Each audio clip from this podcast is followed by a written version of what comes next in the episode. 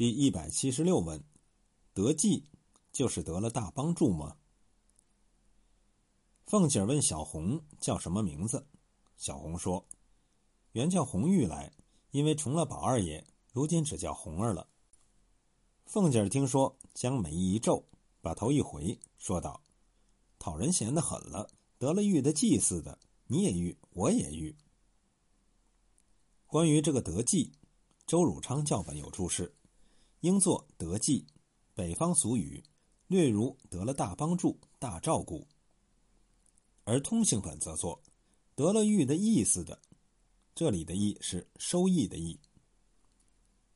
知平诸本中庚辰本原作得了玉的意思的，这里是依靠的依，后旁改为得了玉的意似的。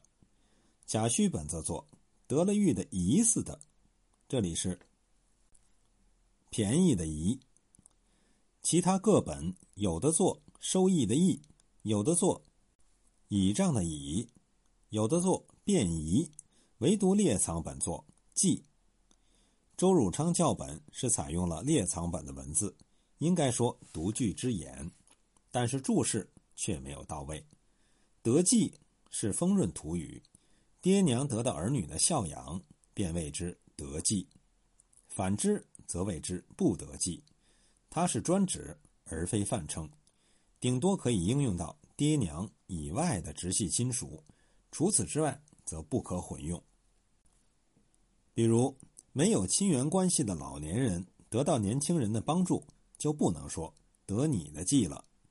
这样说，便是对对方不尊重，有占别人便宜之嫌。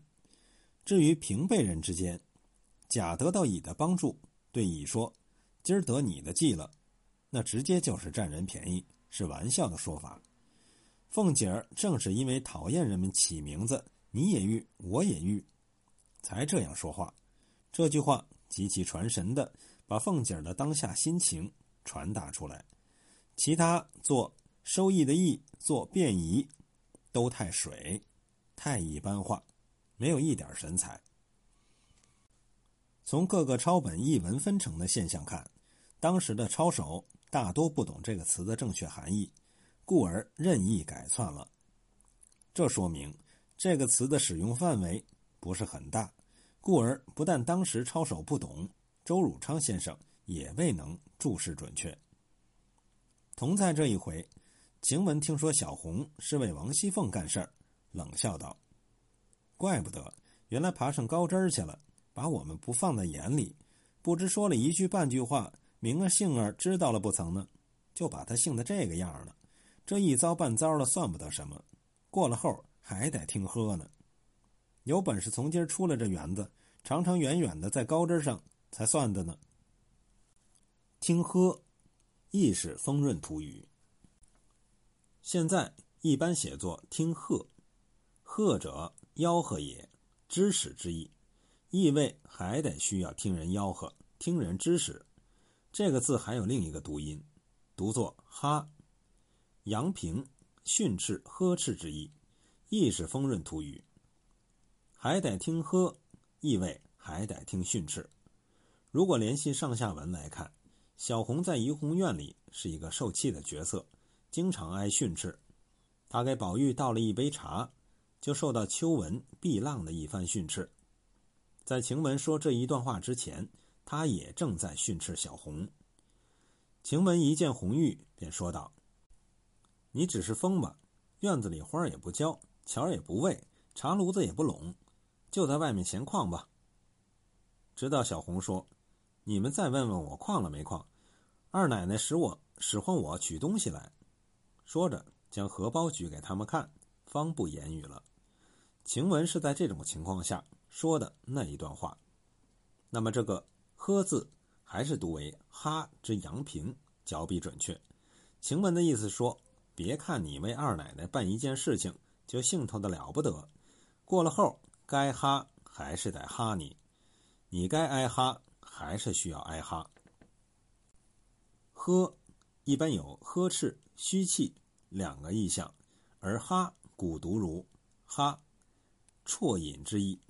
读现在的“哈”音，则作为象声词使用，如笑哈哈之类。可在丰润方言中，早就把“呵”读为“哈”了。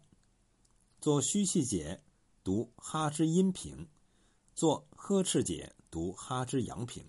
在现代汉语中，这两个词则已经混淆难分了。才算的呢，其中“得”字应该读“得”上升。这个词也是丰润常用语，有舒适、快乐、幸福、好等等。含义，比如吃完饭往炕上一躺，那叫得，意思是非常舒服。那人活得挺得，意思是说那个人活得很滋润、很快活、很幸福。这件事办得挺得，意思是说这件事情办得很合适、很好。晴雯在这里正是在这诸种含义上来使用这个词。在晴雯这一段话里，连续出现了四个“德”字，前两个“德”字均读本音，第三个“德”字即过了后还得听哈呢，也需读得，做需要必须解。贾宝玉到潇湘馆去找林黛玉，林黛玉正眼也不看，各自出了院门找别的姊妹去了。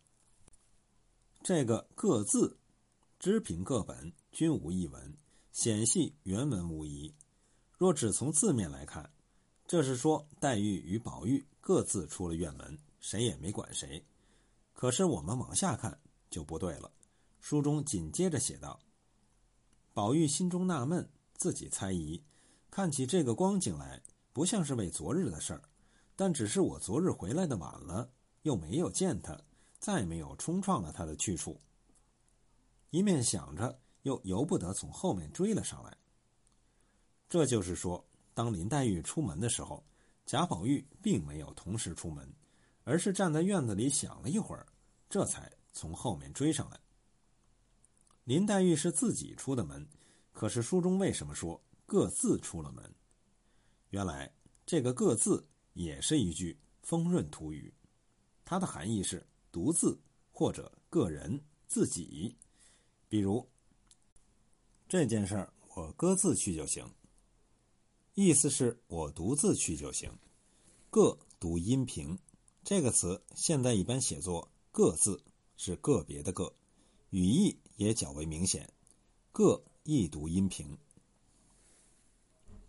这个词还可以调过来读为自个儿，意思一样，各自读上声，意是丰润的常用语。